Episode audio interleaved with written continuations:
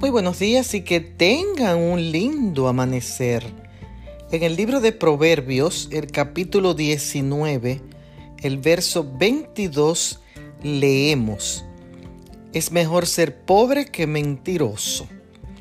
Este pasaje del ser pobre tiene dos connotaciones.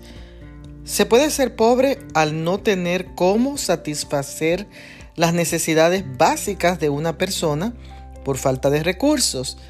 Y se puede ser pobre por no tener a Dios consigo y no ser veraz.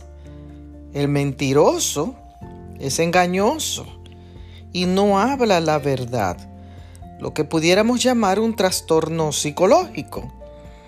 Tiene una conducta repetitiva de mentir, lo que lo hace un mentiroso patológico.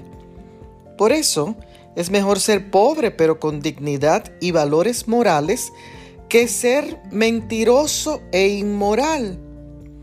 Porque la mentira es engaño y maldad.